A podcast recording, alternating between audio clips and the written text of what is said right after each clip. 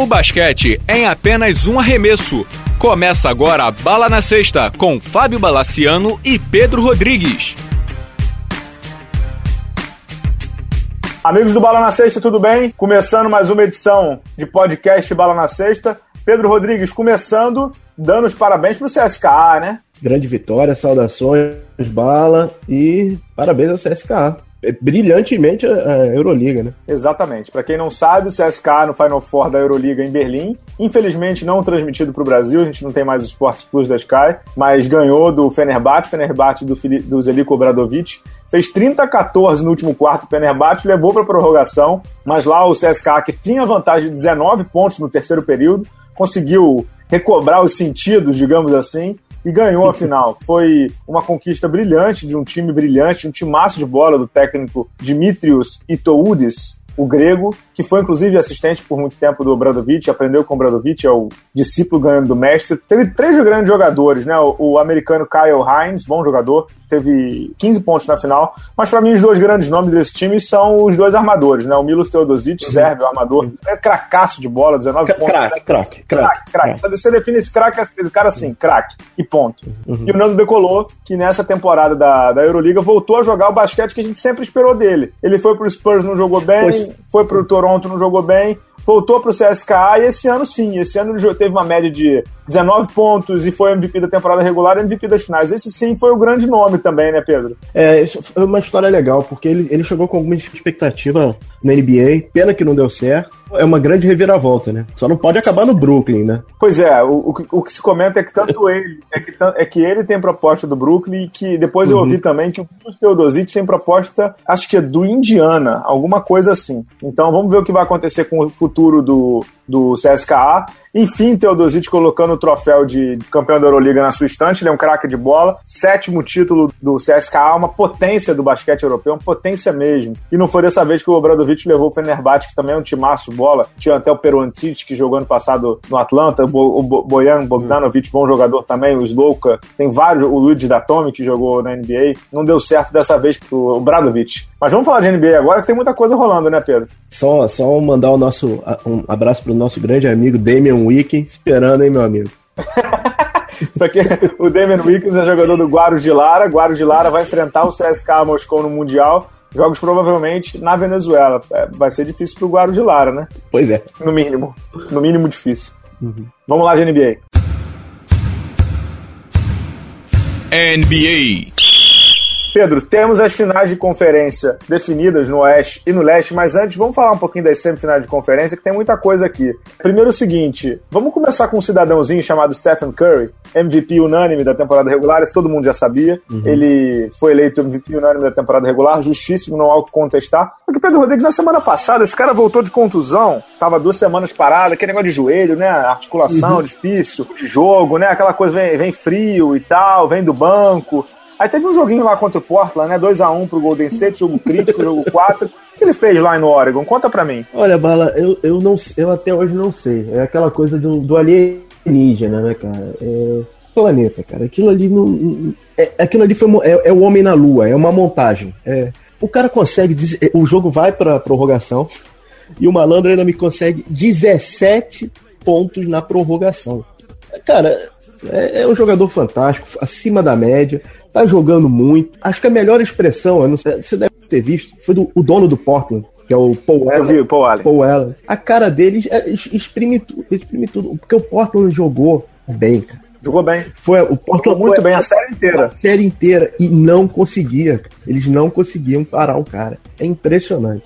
É, a gente está diante de um ET mesmo. A gente está é. diante de um ET. O Stephen Curry é um ET. Para mim, já te digo isso desde outubro, né? Desde outubro, novembro. Eu uhum. acho que o Golden State só perde essa temporada, só perde o título dessa temporada pelo físico dele. Ou seja, se ele não tiver. Não digo nem 100%, se ele não tiver 80%, tem chance de não ganhar. Se tiver mais de 80%, acho difícil do, do, do, Golden State perder essa temporada. Vamos uhum. falar da outra série que também foi espetacular no Oeste, antes da gente ir pro Leste. Oklahoma City Thunder e San Antonio Spurs. Você quer falar alguma coisa sobre essa série aí? Porque eu acho que você, Jeromense, falaram que ia ser fácil. não, né? Não, eu não me lembro de nada disso, não, cara. Não, ah, não tá. me lembro disso, não, cara. Isso é, isso é, vazamento, hein, cara? É, vou, vou falar pro nosso editor, é o Pedro Moinho, da Estação É vazamento seletivo, cara. Dá muita confusão isso atualmente. Pois é, pois é. a bala, assim, subesti confesso que subestimei muito o nosso bravo Billy Donovan. Cara. O ajuste que ele fez depois do primeiro jogo é, foi fantástico, cara. Ele, ele continuou com o Steven Adams. O Steven Adams fez uma senhora é, série. série. Fez. E, cara, o Kevin Durant, sendo Kevin Durant, tinha um rapaz ali que queria muito, né? É o nosso bravo Russell Westbrook, né? Westbrook. Ele jogou muito, cara. Ele jogou muito. Eu, eu vi o teu texto no, no, no site, que é nas opiniões da internet. Cara, eu acho que quem veste o Russell Westbrook deve ser o sobrinho de 7 anos. É a única coisa que eu concordo. Porque o resto, cara. A, é, é, a gente tava comentando, acho que no, antes de gravar, teve uma jogada, se não me engano, no jogo 5, que ele, ele deu uma acelerada. O Perry Mills caiu que nem o Boa, que nem o Boateng naquele drible do Messi. Foi impressionante. E, e os rebotes, cara. É. O cara pegando o rebote em cima do. Do, do, do David West. É, é, cara, fantástico, cara. Foi fantástico. É, o Oklahoma precisava dessa. Precisava. Precisava. E, final de conferência, sensacional, né? Antes da gente analisar a final de conferência, só queria te três coisinhas. Uma delas a gente vai falar com um pouco mais de tempo porque merece. A primeira é a seguinte: acho que essa série e vencer os Spurs da maneira que eles venceram, saindo de 1 a 0 levando aquele jogo de 40 pontos e ganhando. Eles ganharam três vezes dos Spurs seguidas, né? Tava 2 a 1 contra, viraram para 4 a 2 Algo dificílimo. Acho que essa série mantém o Kevin Durant lá. Você concorda comigo? Ah, cara, o GM do, do Wizards tá, já tava vendo se podia demitir o Scott Brooks, né, cara? Antes de botar o, o cara. Não, pô. Desculpa, não vai rolar. É, eu acho muito difícil. Acho que pro Kevin Durant também, a não ser que ele vá pro San Antonio Spurs, né? Tipo, pra um time já super formado, etc. Ele pegar qualquer caminhão que tá iniciando a troca de rodas ainda, ali no Oklahoma, não só o Westbrook, que é um cracaço, olha o time que tá formado, entendeu? Tem o Ibaka, tem o Enes Kanter, que tá jogando muito bem. O Adams está se tornando um baita de um pivô. O uhum. Dion Waiters está, digamos assim, com remédios controlados. Então, assim, e, e o, o, Oklahoma vira e mexe, drafta bem, né? Aquele Cameron Payne, um armadorzinho, é bom jogador, entendeu? Uhum. Então, eu sempre disse aqui, se eu sou o, o Kevin Durant, jamais sairia de lá. Mas acho que dessa série dá uma confiança muito grande para ele, assim, opa, aqui eu tenho mais chance de ganhar do que qualquer outro lugar que eu for. Então, eu acho que vai acabar ficando lá. E, e é, é, difícil você ver evolução sempre, e o time evoluiu. O time uhum. evoluiu, e, efetivamente evoluiu. Pô, acabou para Washington, acabou para Lakers, acabou para Heat, acabou, não vai sair de lá, não vai sair. Não, não, não sai. Ó, te digo mais, mais fácil o Trump ir para Washington que o Duran ir, cara. Ah, meu Deus do céu, tomara que nenhum dos dois vão. Mas enfim, é, outro ponto que eu queria falar, você falou rapidamente sobre o Billy Donovan, queria destacar os ajustes que ele fez nessa série. Assim, o, o técnico do Oklahoma, que é um calor no NBA, vale dizer, não digo que ele deu um baile porque a palavra é muito forte, mas ele, ele conseguiu isso é emblemático, isso é emblemático, merece um, um, capítulo à parte nesse playoff, porque assim, primeira coisa que ele fez depois do jogo 1, e dificílimo fazer porque o, o, o Lamarcus Aldridge estava matando eles, foi uhum, não tem uhum. dobra no Lamarcus Aldridge. Vai jogar o Ibaka contra ele, o Ibaka vai levar pau, vai levar muita porrada, vai levar muito ponto, mas nós vamos jogar num contra um. Por quê? Porque isso evita o jogo de passes do Spurs é muito, como é que eu vou dizer? É muito saboroso, quase. A palavra não é saboroso, é muito atraente para qualquer time que tá levando um pau de um jogador dobrar a marcação. O Billy Donovan ordenou que o seu time não dobrasse para tentar ganhar no contra um. Isso é bacana e conseguiu.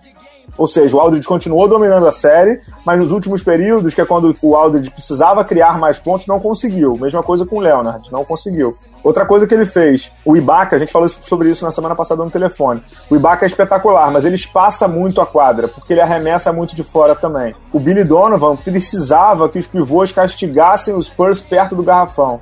Então o que, que ele fez nessa série? Adams e Canter lá embaixo o tempo inteiro no final dos jogos para castigar o San Antonio Spurs. Tanto que em vários momentos o Popovich teve que tirar o Tim Duncan da quadra, porque o Tim Duncan levou muito pau e a gente vai chegar sobre isso lá, para botar o David West, que é um cara que, tá, tem um físico maior, botou o Boban em alguns momentos. Mas assim, todos esses. E outra coisa que ele fez também: carta mais do que branca pro Westbrook atacar a sexta o tempo inteiro. Então, o cara ganhou vai, sério. É, vai, vai, lá. Vai, exatamente. Vai, vai, é, vai lá. Porque o, os matchups. Exatamente. O matchup do Westbrook contra o Parker ou contra o Mills, fisicamente pro Oklahoma, era muito fundamental que ele azucrinasse os caras. Por quê? Porque se o Leonard fosse em cima dele, como aconteceu uhum. no final daquele jogo, acho que foi o 4, tá bom, vem cá, meu filho, marca aqui, marca aqui o Westbrook. E ele solta a bola pro Duran, entendeu? Era isso que ele precisava fazer. Ele colocou várias mosquitos na cabeça do, do, do San Antonio Spurs. E aí, quando o Leonard ia marcar o Westbrook, a bola sobrava pro Duran. No Duran, o, o Westbrook acabava com o Tony Parker e com o Pat Mills. Então acho que o Billy Donovan matou nessa série, né? É, eu acho importante também, o último jogo, o último jogo foi durante os três primeiros quartos, foi um passeio, e aí, no quarto período, o time voltou aos hábitos antigos, né? E ele, nos cinco minutos, ele segurou o time. O Spurs diminuiu uma, a, a, diferença bruscamente, mas eles não perderam o controle do jogo. Fechar o jogo. Que era um problema que eles tinham com o nosso bravo. Na temporada regular também, não. Na temporada regular é. eles tiveram também muitos problemas. Não, não, é, não é só com o Brooks, não. Na temporada regular eles tiveram. Agora... Ô Pedro, pra fechar essa série aí, é, acho que é isso que você vai falar. É o fim do, do, do Tim Duncan? Cara, é, ficou feio, né? Ficou, ficou, ficou feio. Bolso, botou ele no bolso e eu acho que ele tá sentindo que não tá, não, não tá conseguindo. É, ele não tá mais. não tem mais físico, não tem mais. Conseguindo mais competir no nível mais, mais alto. É triste. O nível dele, né? Que é o nível é, altíssimo, né? Exato. É triste, mas. Te digo mais, cara, eu acho que pode ser o, o fim dos três, né? De Noble e o Parker, né? Não é, o Parker é não, que... porque o Parker tem. O Parker, como é que eu vou dizer? O Parker tem contrato mais longo com o, o, San Antonio Spurs, entendeu? Mas o, o Ginóbili também vi muito abaixo, apesar dele ter jogado muito bem essa temporada, mas quem me chamou a atenção foi o Duncan. Porque é muito difícil jogar contra o Steven Adams, porque ele é muito forte. A gente tá numa liga em que pivôs não são tão fortes assim, né? É, jogam pouco, são tirados, e o Billy Donovan fez questão de escancarar a diferença física entre o Adams e o Duncan, né? Então, eu achei que para ele ficou muito feio. Pro nome dele, um dos melhores jogadores de todos os tempos, certamente o melhor ala pivô de todos os tempos, e no meu top 10 é, do, dos melhores jogadores de todos os tempos ele tá. Então achei que ficou muito feio para ele, né, Pedro? Não, ficou feio. E assim, é, você vê no semblante dele, cara, que ele ou ele vai um papel muito reduzido ano que vem, ou ele realmente vai se aposentar. E vai se aposentar discretamente, como foi a carreira dele, né? Brilhante. É. Agora, é, planejando essa série Oklahoma City Thunder e Golden State Warriors, tem uma análise minha lá no blog é, nessa segunda-feira. O é, que, que você está achando? O que, que você projeta? Acha que o Golden State passa fácil? Acha que o Oklahoma surpreende? Acha que o Oklahoma só dificulta? O que, que você está pensando nessa série aí? Cara, eu, eu, acho que essa série vai levar o Warriors leva. Sério, eu acho que inclusive o Oklahoma vai conseguir pegar um jogo em Oakland, cara, na casa do, dos Warriors. Porque eles estão jogando muito bem e eles estão com um momento muito forte a montanha. Agora é outra pedreira, mas eles estão muito confiantes. Eu só tenho uma grande expectativa nessa série, vou citar o Phil Jackson, que a gente já conversou isso uma vez também. A, a expectativa que eu tenho é assim, quando o, o Phil Jackson conta em vários contra o Dallas do Don Nelson, quando ele jogar com o próprio Warriors do, do, do Don Nelson, o Don Nelson fazia questão de jogar com o small ball porque o Phil Jackson ou tinha o Byron e Gasol ou ele tinha o cheque. Então, ele, como ele não tinha, ele tirava os pivôs para jogar com o small ball e correr. E aí, o que, que o Phil Jackson fazia? Em vez de diminuir o time, ou seja, de jogar no small ball também, jogar com os baixinhos, o Phil Jackson aumentava a estatura. Então, quando ele só tava com o Byron, ele botava Byron Gasol e às vezes lá da Lamar Odom, e Shaq, Robert Horry, não sei quem mais, entendeu? Que, que, ele queria dizer? Não, não vem com baixinho que eu vou te trucidar perto da sexta. Era esse o recado do Phil Jack. Por que, que eu tô te dizendo isso? Porque a minha expectativa é que, assim, se o Oklahoma for de baixinho, ou seja, se ele jogar com quatro abertos, ou se dá até com cinco abertos para jogar igual o Golden State, vai levar uma coça imensa, porque não tem as peças do Golden State. Só que eu acho que ele não vai fazer, primeiro, porque o Billy Donovan vai muito inteligente. Segundo, que não dá para tirar o Ibaka nem o Adams agora, né, Pedro? Não, não dá, não dá. Não dá, não dá para tirar, não nesse momento. Agora, é uma briga interessante, né? Draymond Green com, e o Bogut vão ter uma, uma série bem interessante pela frente, né? É briga literalmente, porque vai sair faísca ali no garrafão, né? Steven Adams e, e Andrew Bogut, eu prevejo flagrant foul em três minutos a partir dessa segunda-feira.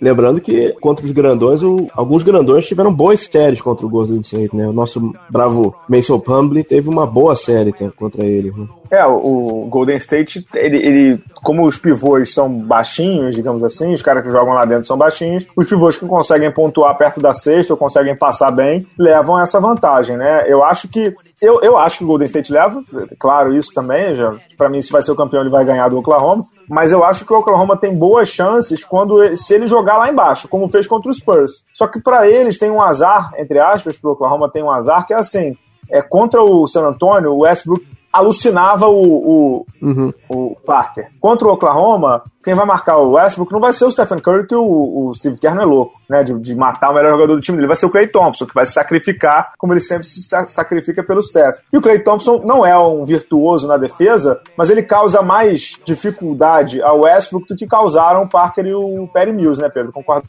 comigo, né? Pelo menos fisicamente e na idade consegue ter um match, matchupzinho básico ali, né? É, é lógico. Agora, eu tô muito curioso para saber o que vai acontecer quando o Golden State jogar aquela formação da morte lá, que é com o Curry, Clay Thompson, Harrison Barnes, Andre Iguodala e Draymond Green. Ou seja, o que, que, que, que o Oklahoma vai fazer? O que, que o Oklahoma vai jogar? Vai jogar com os dois gigantes lá embaixo, marcando Draymond Green e, e Andre Iguodala? Vai tirar um deles e jogar com o Anthony Morrow e Dion Waiters também nas alas? Tô curiosíssimo, tô curiosíssimo para saber. Não sei qual é a resposta certa, digamos assim, mas que vai ser interessante, vai, né, Pedro? Sim, sim. É, essa série promete, né, cara? Essa série vai ser muito boa. Exato. Vamos pegar o, o avião não é com destino à felicidade, como diria o, aquele samba antigo. Vamos pegar o avião rumo ao leste. É, acabou a série do, do Cleveland em 4x0, sem comentários contra o Atlanta, sem comentário, não tem nem o que comentar. 4x0 nível soft. É, e acabou também nesse domingo, o Toronto fez 4x3 contra o Miami. Grande jogo do Kyle Lowry, 35 pontos. Outro grande jogo do DeMar DeRozan, 28. Estrearam no playoff, decididamente nesse final de série. Pela primeira vez, o Toronto, a franquia Toronto, que nunca tinha avançado tão forte, né? É, tinha avançado só uma vez a segunda rodada, fez barba e cabelo, falta o bigode ainda. Fez barba e cabelo, ou seja, já tá na final de conferência, pela primeira vez na história da franquia. Pedro Rodrigues, é, acho que a série do contra o Miami não tem muito o que comentar, né? Foi uma série fraquíssima em termos técnicos, que vitimou dois pivôs, né? O Valanciunas está fora, não sei se ele volta para a final do contra o Cleveland, e o Hassan Whiteside, que fez até o Miami jogar com o calor, o Justin Wiesman, de um, dois e um de pivô bizarro. Uhum. Quer, vamos falar logo da final do, do, do Leste? A primeira pergunta é a mais básica. Vai ser série ou vai ser treino pro Cleveland? Ah, cara, acho que o Toronto chegou onde podia chegar, cara. Assim, é, uhum. é pra bater palma pelo trabalho, beleza. Porque, cara, na menor condição, se o Cavs jogar razoavelmente, o Cavs vai levar, cara. Mas vai levar com alguma facilidade. Cara, não tem, não tem como, cara. Não, não tem como. O Cavs está jogando melhor nesse playoff do que jogou na temporada regular. Sei que falar contra o Atlanta não é muita coisa, mas se não me engano, eles tiveram recorde de, de cestas de três, né? Sim. Também contra a defesa do Atlanta, né, amigo? Ali é treino, né? Calma, pô, mas acho que não, acho que o Toronto chegou onde podia chegar. Só queria dizer uma, duas coisas em, em relação ao Miami, cara. Hum. Exposto, né? Ah, pois é, pensei que ninguém ia dizer isso. É isso mesmo, que, grande trabalho mesmo. Que eu li um negócio agora, cara. só te cortando, mas é, é, fundamental. Eu li um negócio importante. Ele terminou uma série semifinal de Conferência Leste, jogando com dois calouros, Josh Isso. Richardson e o, e o Winslow, jogando e jogando e jogando muito tempo, o Winslow inclusive de titular, com o Dragic, primeiro playoff da vida dele, com o Wade, a gente sabe que a condição física do Wade, por mais que seja melhor, mas não é ideal, e com o Joe Johnson. A gente sabe o que é uma temeridade. Ele conseguiu, e ele conseguiu, entendeu? É ou não é um trabalho de, de, de valia, né? Foi um trabalho impressionante. Ele chegou a começar jogo com história mais, mas não dá mais, né? É um trabalho impressionante. E, cara, não tem como dizer que performances do Dwayne Wade, cara. Lembra, é, em alguns, mitológico, mitológico. Em alguns momentos lembrou o jogador do passado. Assim, o cara acertou sete lances, sete cestas de três nesse, no, na temporada regular, fez 11 ainda na série. Foi realmente uma levando o time nas costas. É, em relação ao Miami. É que tem hora, é que tem hora que para um, um, cidadão da cidade, quando leva muito time nas costas, é da dor de coluna, né? Não dá. É, bala. E, e, e três prorrogações, cara. É, cansou mesmo. O cara jogando três prorrogações, 40 e tantos, 45, 47 minutos por jogo. Não é fácil, não, cara. Não, não é fácil. É isso, né? O Miami fica como incógnita pro ano que vem também, né? Não vai para rebuild, que o Pat Riley não faz rebuild, mas e tem que ver o que vai fazer nesse mercado de free agent. Rapaz, eu tava doido pra dar uma cornetada aqui na transmissão, mas vou ficar quieto, depois eu te conto. Porque eu tô doido pra dar, mas você falou no Pat Riley que apareceu com Alonso Morne, deixa pra lá. É, depois eu te conto. Sobre a série final do leste, eu acho que não vai dar série mesmo, acho que vai ser no máximo 4x2 do Cleveland, no máximo, no máximo é máximo mesmo. Mas a única coisa que talvez dê série pro Toronto é que, como você falou bem, o Toronto fez o que ele tinha que fazer, concorda? Chegou ali, né? O máximo dele, né? Já faz que até além, né? Ou seja, que o objetivo era passar um round e passou dois. Então pode ser que eles joguem mais relaxados, se é que essa palavra é possível em playoff. mas pode ser que eles joguem mais. Sim, beleza, eu não tenho mais o que fazer aqui, sem responsabilidade alguma, né? Pode ser que isso ajude, né? É, porque realmente o, favoritismo tá todo em cima do Cavs, né? Agora, uhum. a cabeça do Toronto é muito complicada. Muito fraca, time, muito fraca mente desaba, mas desaba muito rapidamente. Não, então, e é... não só desaba, me chama a atenção também imagens da torcida. Nesse domingo lá no Air Canada Center, tava 18 pontos, sei lá, em algum momento do terceiro ou quarto período, assim, 18 pontos. Aí a vantagem cai para 14. Mostra a cara da torcida. Parece que o time tá perdendo de 50. Porra, caraca, o time tá ganhando de 14. Ah, eu, mas, eu me lembro, eu me lembro mas isso que, é assim, trauma. Mas isso é trauma. Eu sei, eu sei que é trauma. Mas assim, aqui no futebol, tinha umas expressões, assim, quem gosta de futebol, a galera de, de rádio das antigas, né? Denis Menezes, Elcio Venâncio, aquela galera que a gente começou a escutar rádio aqui no Rio. Que eu assim, ah, Fluminense tá ganhando 2x0 do Flamengo. Aí vi um repórter assim, nossa, mas 2x0 é um placar perigoso. Perigoso pra quem? Perigoso pro Flamengo, que tá pretendendo. Mas, mas eu, eu lembrei disso quando eu vi a torcida do Toronto preocupada. No, 14, você não tem que estar preocupado. Você tem que estar preocupado em Miami, entendeu? Mas a cara da torcida do Toronto, eu sei que é o trauma, Pedro, bem bizarro, porque os caras estavam desesperados, né? Ah, estavam, cara, assim, eles são pródigos em perder jogo dessa forma. Né? Pródigos. Posso dar uma checada? Pode. Estreia do nosso grande Lucas Bebê. É, jogou bem nesse playoff, porque. Jogou dois jogos, cara. É, jogou dois jogos sem o Jonas Valanciunas o Biombo uhum. virou o titular, ele virou o backup do Biombo, né? Jogou, jogou bem, cara. Estreou no, no jogo, jogo 6 em Miami, não fez, não fez feio. E jogou agora, no final, né, no último jogo.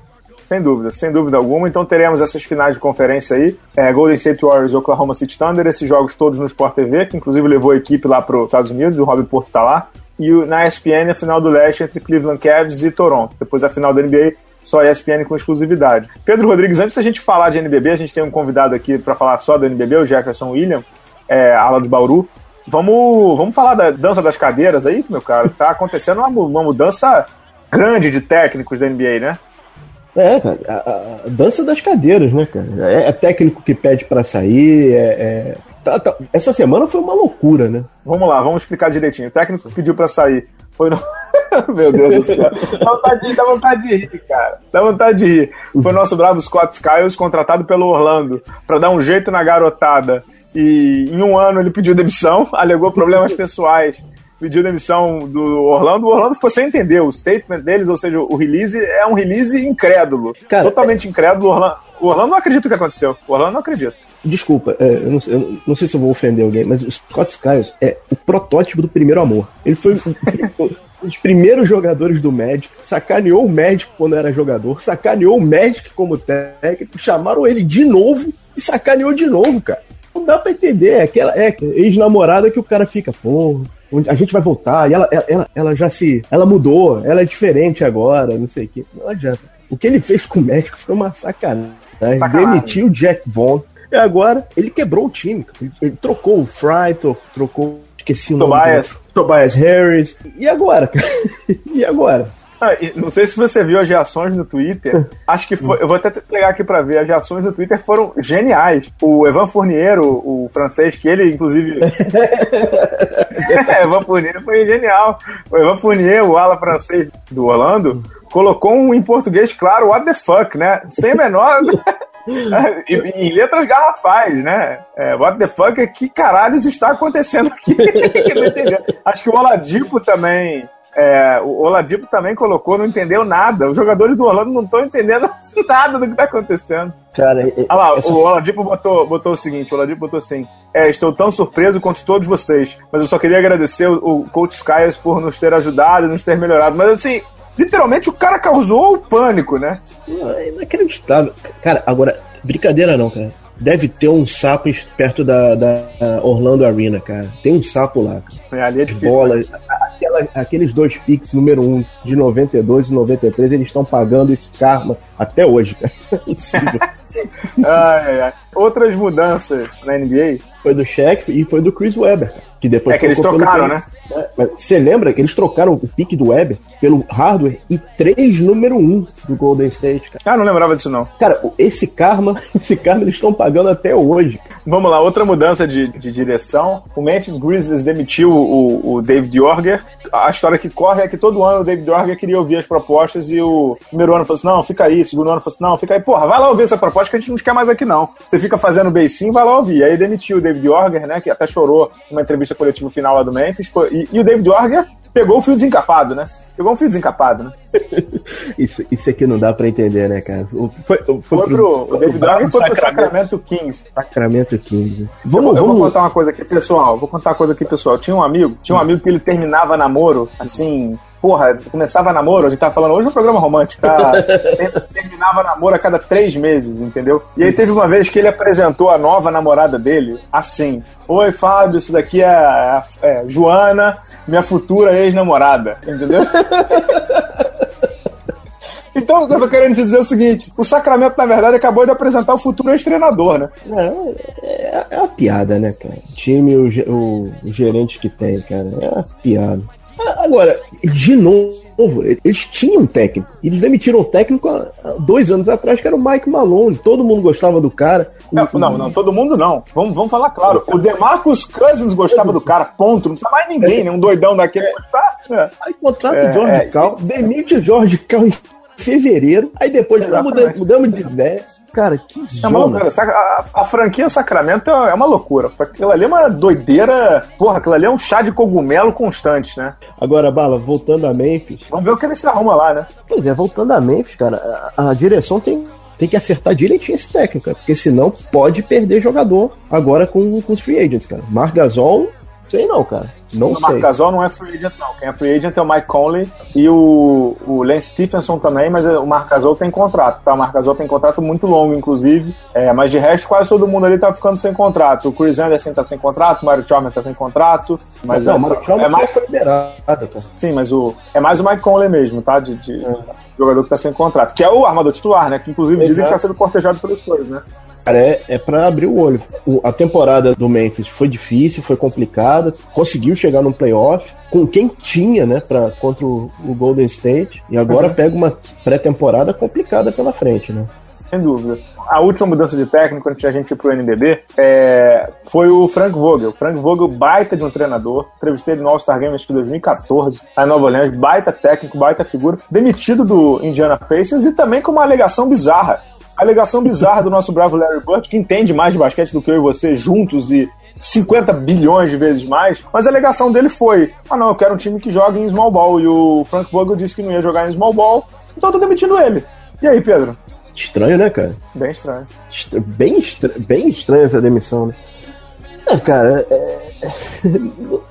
pra, não dá pra você bater de frente com o Larry Bird, mas realmente bem estranha essa demissão. Muito estranha.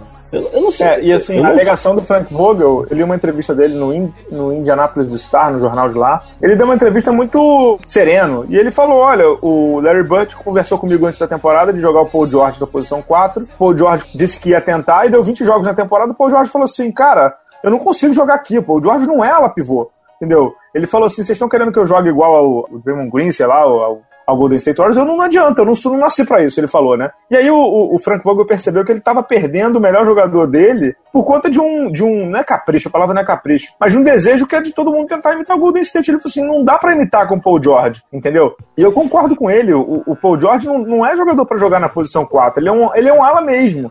Ele é um ala posição 3 clássico. Então não adianta. Você quer jogar com, igual o Golden State? Dá as peças igual ao do Golden State. Não adianta você exigir o esquema sem, ter, sem ter as peças, né, Pedro? Minha opinião é essa. Não, mas você não concorda que a derrota para o Golden State, logo aquela derrota no começo da temporada, o Indiana estava vindo muito bem.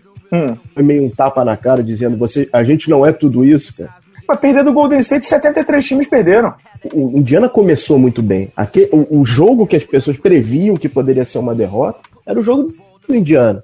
Indiana tenta jogar que nem o Golden State, e o Golden State mostra quem é o Golden State. Ali, é, então. ali que é os olhos. Aquela derrota ali foi, foi meio divisor de águas pros caras. Foi, e, e, o divisor de água pro Vogel, né? Que ele viu que não dava para jogar assim. Exato. E assim, exato. ele ter levado essa série contra o Toronto Raptors, por, por pior que o Toronto tenha sido, jogando muito mal e tudo.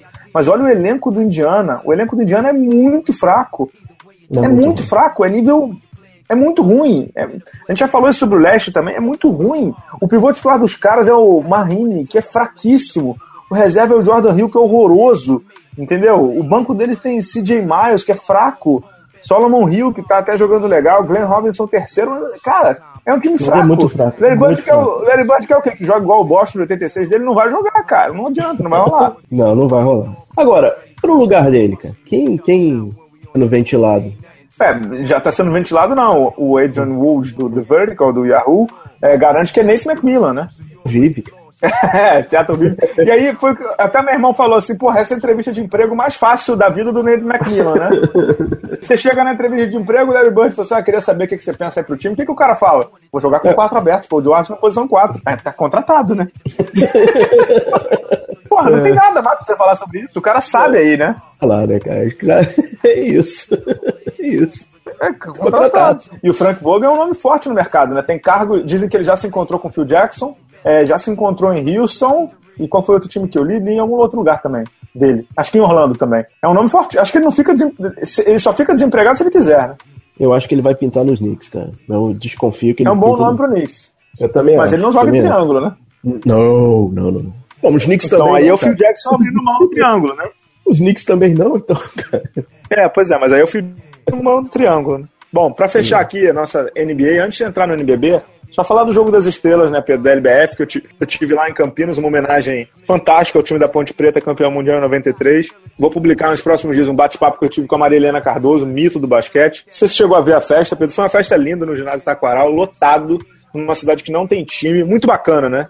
Eu, eu vi a festa, foi muito legal. Foi muito legal mesmo. Cara, tá vivo, né? Mostrou que o pulso ainda pulsa. É, o pulso ainda pulsa. Vamos torcer para essa união da LBF com o NBB acontecer de fato. Eles estão precisando de algumas assinaturas para entrar na estrutura do NBB ainda, ainda não entrou. Mas torço muito para dar certo, porque o basquete feminino é precisa, merece e tem um passado muito mais recente do que o masculino em termos de glórias. Então, para resgatar, eu acho que é até mais fácil, entendeu? E no nível mundial, basquete feminino, se você fizer 3, 4 anos de trabalho bom, já colhe resultado mais rápido. Tomara que dê certo, né? Tomara que dê certo. Tomara... É, é um sopro. Foi, foi bem legal a festa mesmo. Bem legal. Legal. Vamos de NBB então com o Jefferson William? Vamos lá. NBB. E para falar de NBB, a gente recebe Pedro Rodrigues, um convidado mega especial, tá jogando muita bola nesse playoff. Jefferson William, ala de Bauru. Tudo bem, meu caro? Obrigado pela participação. Não, é um prazer estar aqui. Boa noite a todos. Tamo junto aí. Tá, a gente ainda não pode falar de quem vocês, Bauru, vão enfrentar na final, porque a- o outro confronto tá 2 a 2 né? O Flamengo conseguiu levar o- pro quinto jogo contra a Mogi, uma vitória espetacular nesse sábado lá no Hugo Ramos lotado. Mas queria que você falasse um pouquinho desse, dessa caminhada de Bauru no playoff, ganhou do Pinheiros de 3 a 1 na primeira fase, de vocês, né, que foi as quartas de final, e depois varreu Brasília 3 a 0 Você tá com média de 17 pontos nesse playoff, 5 rebotes, 2 assistências. O que, que você tá vendo desse playoff? O que, que você tá sentindo desse playoff do NBB, para Bauru especificamente? Bom, achei que a gente teve um primeiro playoff contra o Pinheiros, muito bom, onde a gente teve algumas dificuldades que nos fez crescer também. Time do Pinheiros era uma equipe que corria muito contra-ataque, um time que jogava, eh, chegava arremessando, chegava jogando, com dois americanos que puxam muito bem o jogo e a gente teve um pouquinho de dificuldade e fomos ajeitando nossa defesa e fomos evoluindo, né? Infelizmente nós perdemos o terceiro jogo em casa e demos a chance de o Pinheiros tentar o quarto jogo no Pinheiros. E aí fomos, concentramos, vimos nossos erros, conseguimos a vitória e nos classificamos e passamos e pegamos Brasília, né? Depois da sequência do Pinheiros, que foi um playoff muito forte pra gente, principalmente porque a gente tinha ficado aí uns 20 dias, 15 dias parado, esperando porque classificamos entre os quatro primeiros, então faltou aquele ritmo de playoff, Pinheiros veio num playoff muito forte também, então fomos evoluindo. Quando nós pegamos o Brasília, que era um time onde também veio de um playoff muito forte contra o Paulistano, e a gente sabia que ia ser um playoff muito forte. Respeitamos muito a equipe do Brasília. Com esse respeito que a gente foi o Brasília, acabou até nos surpreendendo e conseguindo um 3 a 0. Acho que o time veio numa evolução. Estamos numa evolução ainda. É, você vê que o time está jogando bem coletivo. Cada, cada jogo é um jogador que está aparecendo. Uma hora o Redsheimer, outra Alex, depois vem eu, depois também vem o Paulinho o Day. Então é um time que está jogando bem coletivo, está sendo muito difícil marcar a gente. E o nosso pensamento principal é a defesa. A gente sabe do poder ofensivo que a gente tem. Então a gente focou na defesa. O Bauru era o melhor ataque com 87 pontos. O Brasília vinha com um ponto a menos. Então a gente sabia que era dois times aí muito perigosos ofensivamente e quem tivesse mais gana aí, mais força defensiva ia levar essa série. E conseguimos aí um 3 a 0 acho que surpreendeu todo mundo. Até nós mesmos. É, em relação à série com o Brasília, é impressionante como vocês estavam concentrados no jogo. Porque o Brasília, como você falou muito bem, quando você falou, o Brasília veio muito quente, veio com uma série bem complicada, né, com o paulistano. E uma antes também e... contra Caxias, né? Vieram duas séries complicadas. Exato. E o Brasília acabou, meio naquele jogo, vocês conseguiram enervar o time do Brasília a certo ponto que vocês estavam fluidos em quadro, assim. Foi, foi o, o jogo correu muito, não digo fácil, né? Mas correu muito leve para vocês. Como é que foi a preparação? Como é que vocês. Foi muito vídeo, foi muito treino em cima disso? Vocês estudaram muito Brasília? Como é que foi essa preparação? Com certeza a gente se preparou super bem. Assim. O Demetrius é um, um treinador onde estuda muito bem o adversário. A gente faz vários vídeos, dois dias, três dias antes do, dos jogos na viagem. Depois tem filme que ele, o videozinho que ele coloca no Facebook só para os jogadores. É, ah, tem isso, é? Tem jogadores. ah, essa eu não sabia não. Tem jo é, jogadas individuais de cada jogador. Então a gente se preparou muito bem, assim. A gente foi para Brasília sabendo que o jogo mais importante para nós seria o primeiro jogo lá em Brasília, porque a gente falou se a gente não der essa energia para eles, esse gás de o Brasília saber que pode voltar para Brasília, já é uma, um grande passo. E conseguimos essa vitória lá dentro, né, no primeiro jogo. Então isso já não deu muita confiança, já levantou a autoestima do time. É uma vitória fora de casa perante uma, um time desse, esse a gente sabe que é difícil. E depois as coisas foram fluindo. Né? Encaixou o nosso estilo de defesa contra, contra Brasília, tentando minar os jogadores que mais estavam fazendo ponto, que era o Guilherme e o Derek. No primeiro jogo também aconteceu uma coisa importante que é, os jogadores que para nós que a gente estuda que mais defende era o Pilar e o Jefferson. O Pilar já saiu logo no comecinho com três faltas, então isso também facilitou um pouquinho o nosso ataque. Então a gente foi, foi tudo foi acontecendo, tudo foi fluindo e o time foi amadurecendo. Nós exploramos muito bem o momento de cada um, isso foi legal também. O momento do Hetzheimer dentro, o momento do Robert Day chutando as minhas bolas. O Alex também jogou tanto de um como de dois. O Paulinho cresceu muito nesses playoffs, tá de parabéns, um jogador que vinha jogando pouco e foi buscando seu espaço, hoje tá 100% aí, tanto como com confiança. Vai ser um ótimo playoff a próxima fase. Tá? Ô Jeff, deixa eu te fazer uma perguntinha. Um dos momentos chaves dessa temporada para Bauru foi um momento chave e um momento triste. Na verdade, foi a lesão do Rick Fischer, né? O Fischer se machucou na semifinal que vocês viraram aquele jogo fantástico contra o Flamengo, lá na Venezuela, mas ele se machucou, rompeu o ligamento cruzado e aí acabou dando a titularidade para o Paulinho, que não vinha jogando nem muito tempo e por conta da falta de ritmo de jogo, ele também vinha de uma lesão no joelho e tal, ele não estava conseguindo desempenhar o basquete que a gente sabe que ele tem, né? E agora ele está jogando. Queria que você falasse um pouco assim de quão difícil foi perder o Fischer, que é amigo de vocês e um grandíssimo jogador, e adaptar o time de novo a uma entrada de um titular diferente, porque são armadores completamente diferentes, personalidades completamente diferentes, né? Queria que você falasse um pouco dessa mudança de escopo, digamos assim, de time com a entrada do Paulinho.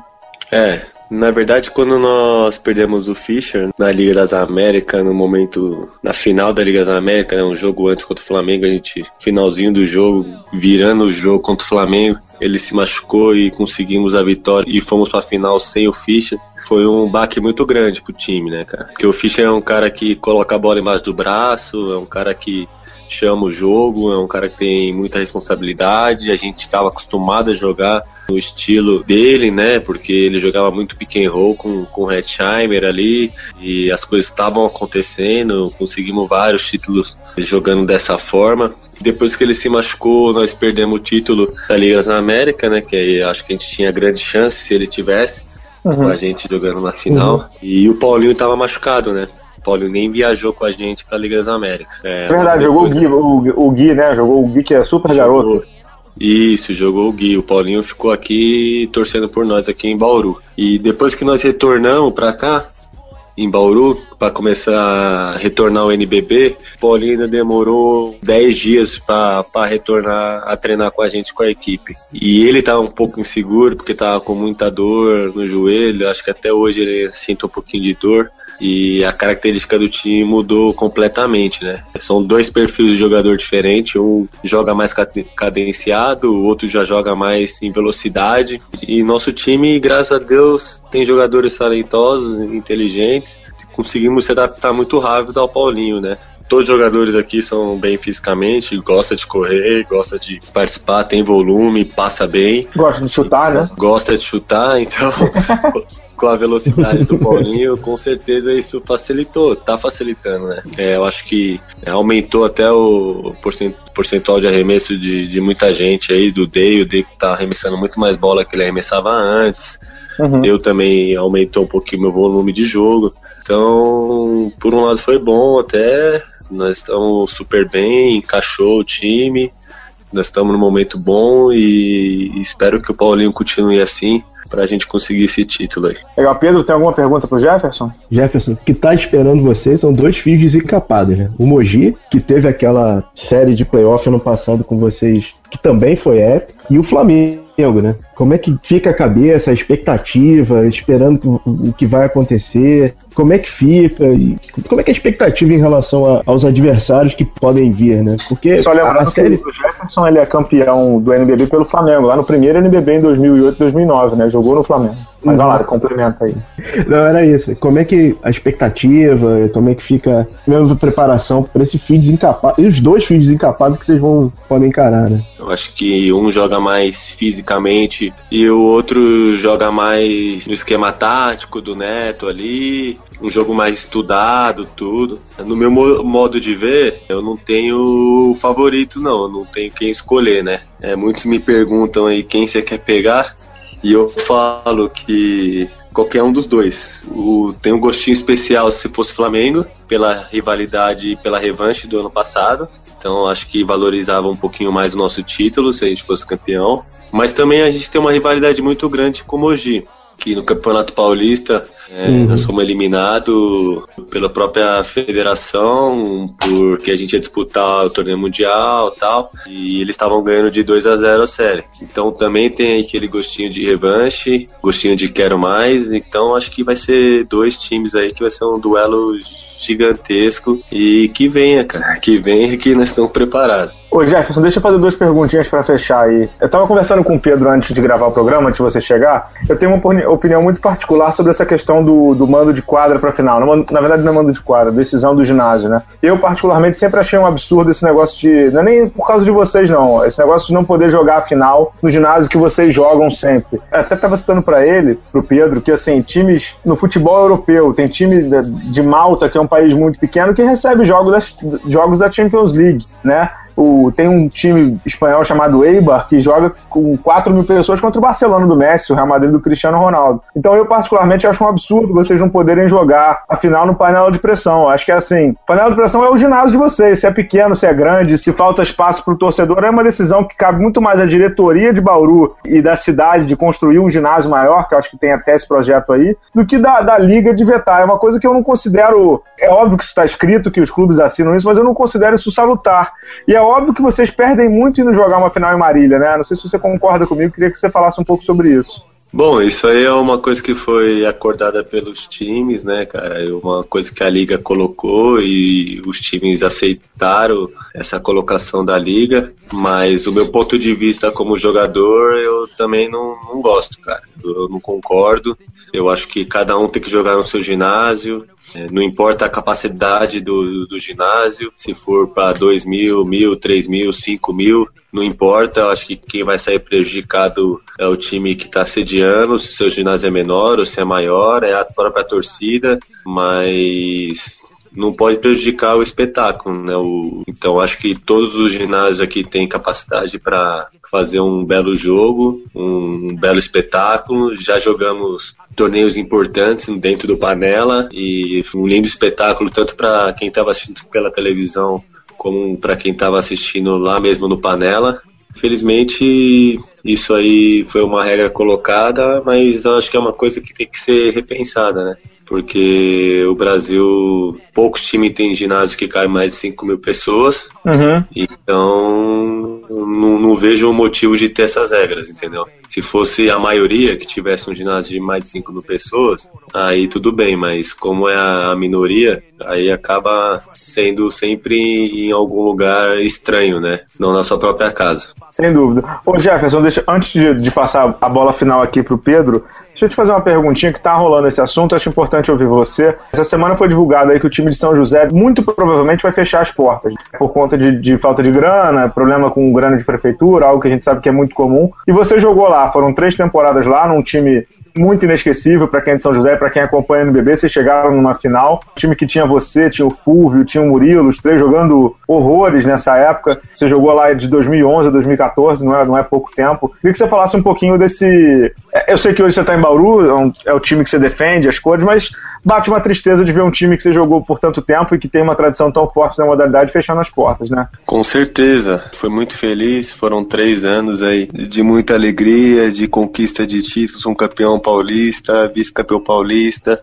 Chegamos na final do NBB, chegamos a disputar Sul-Americano, Liga das Américas, coisa que São José não, não participava há anos. Então foi uma história muito bonita. E infelizmente essa questão política tá acabando com o basquete, né, cara? Cidade sempre dependeu da prefeitura para fazer basquete e aos poucos eles foram tirando a verba e diminuindo o investimento no, no time. É, isso já eu já via isso, né, que isso ia acontecer há um tempo atrás já, a gente via conversando entre nós que depois que entrou, mudou o governo, o basquete lá ia cair um pouquinho e foi caindo e hoje com muita tristeza eles anunciaram que o basquete pode acabar. Mas espero que a torcida não deixe, a cidade não deixe, porque um prefeito ou uma política não pode acabar com o que é do povo, né, cara? O que é da galera aí.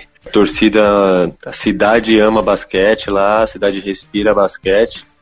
E espero aí que venha algum patrocinador também, alguém de, de peso aí que, que goste e assume essa responsabilidade aí pega o basquete para ele, porque não pode ficar jogado lá não, que é uma grande cidade, tanto para morar como para jogar, que gosta de esporte. Então, hoje, com muita tristeza, eu tô falando sobre esse assunto, né? Mas faz parte também. Legal. Jefferson, queria te agradecer pela, pela participação no podcast. A gente vai te chamar outras vezes aí. E desejar também muita sorte nessa final de, de- do NBB. A gente não sabe ainda contra quem vocês vão jogar. A gente tá gravando num domingo à noite. Mas boa sorte desde já aí. E depois eu vou pedir pro Demetrio passar esses vídeos de Facebook aí, que eu não sabia dessa, não. Isso aí é segredo interno, né, cara? Acabei de falar segredo nosso. Não, eu que agradeço aí o carinho, o convite de vocês e espero na próxima vez estar aqui comemorando o título com vocês. Legal. Obrigado, Maravilha. Jefferson. Valeu, boa noite pra vocês e um abração. Então é isso, Pedro. Muito obrigado ao Jefferson William, ala de Bauru, que vai jogar a final da NBB, ainda não se sabe contra quem. Pedro Rodrigues, voltamos semana que vem aí pra falar dessas finais de conferência e já com a final da NBB, né? Já com as finais de conferência rolando e final do, do NBB com tudo, né? É isso aí, é isso aí. Pedro, muito obrigado. Ouvintes, sigam aí o Bala na Sexta, Instagram, Facebook, Twitter. Sigam também o Pedro Rodrigues. Como é que é? PRR 2008? É, é, é, é meu número da BBS, cara. Eu sou, eu sou muito velho, cara. Faz, é, faz o seu jabá aí seu Twitter, pô. Meu Twitter é PRR2008, que é meu aniversário. É, por favor, todos que quiserem seguir, estou à disposição. Então é isso. Obrigado, obrigado nossa estação indoor, Pedro Amorim aí. Até a próxima, pessoal. Valeu!